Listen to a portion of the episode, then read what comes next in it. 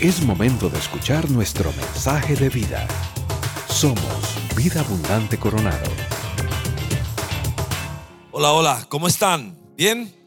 Bueno, creo que de vez en cuando hay que preguntarse sobre quién o sobre qué reposó la estrella. La estrella fue una vez más la guía de Dios en la voluntad perfecta suya. Y aquella estrella famosa, romántica para muchas personas, que fue básicamente un indicativo de sobre quién debería estar nuestro corazón y nuestra atención. Pero también de vez en cuando, aún nosotros como cristianos, que estamos acá, los que están allá, debemos preguntarnos si, si de la misma manera estamos permitiendo que, esa estrella señale al Rey Jesús. Porque hoy pareciera que la estrella se posó sobre un tamal. O sea, es una época de excesos, excesos impresionantes en comida, en bebida. Parece que la estrella en esta época lo que señala es el aguinaldo. Pareciera que señala las, la fiesta, cualquier tipo de regalo, el gordo navideño. Pareciera que la estrella lo que señala, lo que afana es al gordito vestido de rojo, el famoso colacho que no tiene nada que ver con la verdadera Navidad. Porque Navidad significa nacido para dar vida es un latinismo nativitate. Alguien nació para darnos vida a nosotros. Y nada es capaz de otorgarle vida a una persona sino solo nuestro Señor Jesucristo. Y aquella primera escena donde nosotros recordamos a unos sabios, nos relatan los evangelios que vinieron de lejos. Lo primero que llama la atención y nos resulta llamativo es que los primeros en, en honrar a Cristo fueron extranjeros, no fueron los judíos. Los primeros en reconocer quién era ese ser que había nacido eran gente lejana, ajena al mundo judío.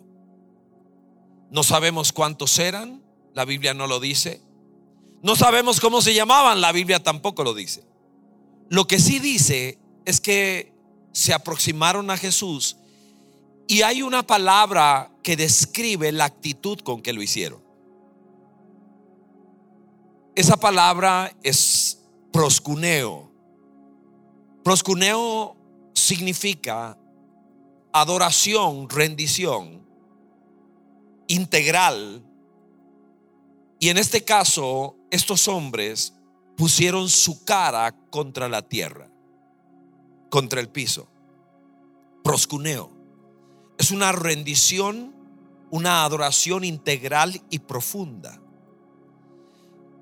Y sigue diciendo los evangelios que extendieron en generosidad presentes. Traían oro y lo que estaban diciendo es, este niño es un rey. Solo a los reyes se les regalaba oro. Era el, el regalo por excelencia hacia un rey. Y luego extendieron en su mano incienso. El incienso es exclusivo para Dios. Y otra vez la vuelan porque lo que están diciendo es, este niño no solo es un rey, sino que es Dios. Y luego extienden en su mano, con su mano, mirra, un ungüento para ungir muertos. Lo que estaban diciendo es, este rey, que es Dios, nació para morir y con esa muerte darnos vida a nosotros. Por eso la estrella no reposa sobre nadie y sobre nada más. No reposa sobre una catedral, sobre un templo evangélico, no reposa sobre un pastor o un sacerdote. La estrella solo señala a una persona, a Jesucristo nuestro Señor. No permitas, ni debo permitir, que nada invada lo que realmente significa Navidad. Jesucristo como Rey y como Señor. Dice la palabra de Dios que, que aunque nosotros seamos infieles, que Él se mantiene fiel, porque no puede negarse a sí mismo. Es maravilloso nuestro Dios. Probablemente muchos hemos jugado amigo secreto, ¿verdad? En estas fechas. Algunos le huyen, otros lo anhelan en ese momento. Y es curioso porque en la mayoría de ocasiones en un amigo secreto terminamos regalándole a alguien que, que en otras circunstancias seguramente no lo hubiéramos hecho nunca, ¿verdad? Yo veía hacia atrás y, y me preguntaba, ¿a quién le he regalado cosas este año? Fuera del amigo secreto. ¿A quién de manera voluntaria yo he sacado de mi tiempo para ir a buscar, a comparar, a preguntar, a investigar? Y me di cuenta que la lógica que yo utilizo para regalar es regalarle a los que han sido buenos conmigo. Regalarle a los que me quieren, a los que me protegen, a los que me cuidan, a los que se han merecido que yo les, que yo les ofrezca regalos. Esa es la lógica que hasta hoy he utilizado. Y cuando entendemos la Navidad como un regalo de Dios, porque eso es la Navidad, es un regalo de Dios, uno podría preguntarse, pero, pero ¿para quién es ese regalo? ¿Cuál es el, el nombre que Dios anota ahí en la tarjeta cuando, cuando está envolviendo este maravilloso regalo que es la Navidad. Y uno podría pensar que, ese regalo es para, para el que se lo ha merecido, para el que verdaderamente ha encantado a Dios de una u otra forma y, y ahora está recibiendo el pago. Pero la Biblia nos dice cosas distintas. Usted quizás reconoce la historia allí en Lucas 5 la casa de un personaje que se llama Mateo. Está haciendo un banquete enorme con un montón de gente y ese montón de gente nada más y nada menos que es la de peor reputación de toda Judea. Pecadores, publicanos, eh, prostitutas, pecadores de todo tipo están allí compartiendo, comiendo y en una de esas mesas sentado, adivine quién está. Está Jesucristo allí sentado compartiendo comentando, disfrutando. Y unos fariseos se le acercan y le preguntan, usted no es que es maestro, ¿cómo es posible que usted siendo maestro está sentado con este tipo de gente? ¿Cómo es que usted se digna comer con la chusma del barrio?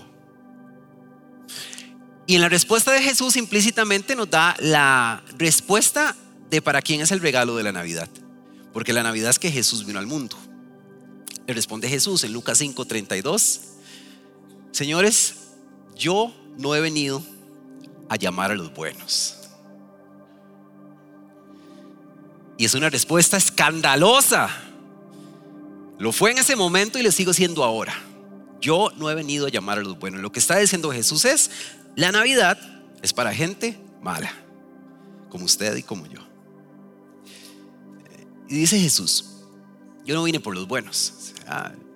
La Navidad no es para, para la gente que, que tiene nota 100, que no se ha equivocado, que no ha fallado, que camina tranquilo y seguro porque tiene un cuadro de honor en su modelo de comportamiento. Dice Jesús, para eso no vine. Y podríamos encontrar dos tipos de personas allí. Primero las moralistas. Quizás conoce, quizás fue, quizás ha sido ese tipo de personas. Ah, es que yo no le robo a nadie yo soy buena persona, ¿qué más se necesita? Trabajo mucho, eh, soy buen padre, soy buena madre, soy buen esposo, eh, yo con Dios todo bien, eso es lo que Él espera de mí. O por otro lado podríamos atoparnos con el, con el de naturaleza religiosa que, que se siente en paz con Dios por cumplir ciertos, ciertos rituales religiosos, ciertos horarios eclesiásticos y dentro de eso no hay mucho espacio para una relación con Dios, pero, pero Él espera un aplauso de Dios por, por todo lo que Él hace, porque esporádicamente visita un templo, visita un salón, visita una iglesia, lo que fuera. Lo que dice Jesús es, yo no vine por esos. Por esos yo no vine, no necesitan, no necesitan un médico, ¿verdad? Pero continúa hablando Jesús en el pasaje. Dice, yo no he venido por los buenos. Dice, yo he venido por los pecadores. O sea, yo he venido por la gente mala. Jesús ha venido por, por gente que, que hemos fallado de forma tan estrepitosa, que hemos tomado decisiones tan terribles, que le hemos fallado a gente que no debimos fallarle, que debimos haber callado y no callamos, que lanzamos y que nos arrepentimos de haberlo dicho, que le hemos quedado mal, que hemos lastimado, que hemos herido. Jesús vino por gente que le ha fallado a Dios una y otra y otra y otra vez. Y así vino Jesús sin invitación, buscando aquel que no quería que Jesús viniera, buscando aquel que huía lejos de Dios. Jesús, Jesús vino por gente mala. Si yo no me siento dentro de esta categoría de personas, probablemente la Navidad no tenga nada que ver conmigo y sea nada más un día feriado, un día el que tal vez me voy a la playa. Continúa hablando Jesús. Yo no vine por los malos, yo no vine por los buenos, yo vine por los pecadores, yo vine por los malos. La pregunta es ¿para qué? ¿Cuál es el sentido de todo esto? La Navidad es una invitación, es una invitación.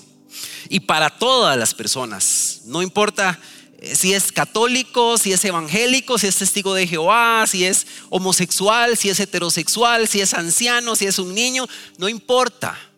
Es una invitación para todas las personas sin importar la condición en que recibe esa invitación. ¿Qué importa? Importa la respuesta. Porque una vez un historiador, H.G. Wells, refiriéndose a Jesús, dice, soy historiador, no soy creyente. Pero como historiador debo reconocer que este predicador nazareno es el personaje más importante de toda la historia de la humanidad. Es una gran opinión sobre Jesús, pero no es suficiente. No es suficiente podríamos quedarnos cortos en nuestra respuesta y quedarnos simplemente en el elogio, en el aplauso o en la lágrima ante lo que Jesús vino a hacer. Pero Jesús no vino por pecadores solo para que le aplaudieran o solo para que lo elogiaran. Continúa Jesús diciendo, yo he venido por los pecadores para que se arrepientan. Arrepentimiento es la respuesta al regalo de la Navidad, que es un cambio profundo porque me encontré con Cristo, porque tuve un choque con Cristo tan fuerte que cambió mi pensamiento con respecto a Dios. Ahora Dios está en el trono. Que cambió mi pensamiento con respecto a mí, porque ahora sé que necesito de un Salvador, de alguien que me rescate. Cambió mi relación porque ahora tengo intimidad con Dios. Y esa intimidad produce cambio de comportamiento, produce cambio de vida. Yo no vine por los buenos, dijo Jesús. Y eso es una buena noticia para usted y para mí. Personas llenas de fallas y de errores diarios, todos los días, pero que, que un día creímos en el perdón transformador de Cristo. Y que hoy podemos ver la vida y el mañana con una nueva esperanza, con una nueva oportunidad, con un nuevo comienzo. Señor, esto es Navidad, Señor. Esto es Navidad para todos los que fuimos tocados por tu mano, Señor. Tanto erramos, tanto fallamos, tanto nos equivocamos que estamos seguros de que no cumplimos las expectativas, Señor, para que tú para que tú te voltees hacia nosotros, Señor. Pero ese es el milagro que celebramos, Señor. Te, te acordaste de Dios. Tú, el único bueno, el único bueno, te acordaste de los malos, Señor. Y eso es lo que celebramos hoy. Que un día te acordaste de Raab, que un día te acordaste de David, que te acordaste de Pablo y te acordaste de mí, Señor. Y viniste a ofrecerme tu perdón, tu salvación, Señor. Eso celebramos en esta Navidad. Y celebramos que la mano que nos tiene sujeto, Señor, un día prometió, hasta el fin del mundo, hasta el último de los días te tendré sujeto, Señor. Gracias por este amor que nunca merecí, que no merezco y que seguiré recibiendo, Señor, hasta el último de los días. Que todos los días, que todas las navidades, que todos los años te celebramos a ti y a tu obra milagrosa de perdón y transformación. En tu nombre, poderoso Jesucristo, lo celebramos. Amén y amén. Este fue nuestro mensaje de vida. Conózcanos en www.vida.cl. Somos Vida Abundante Coronado.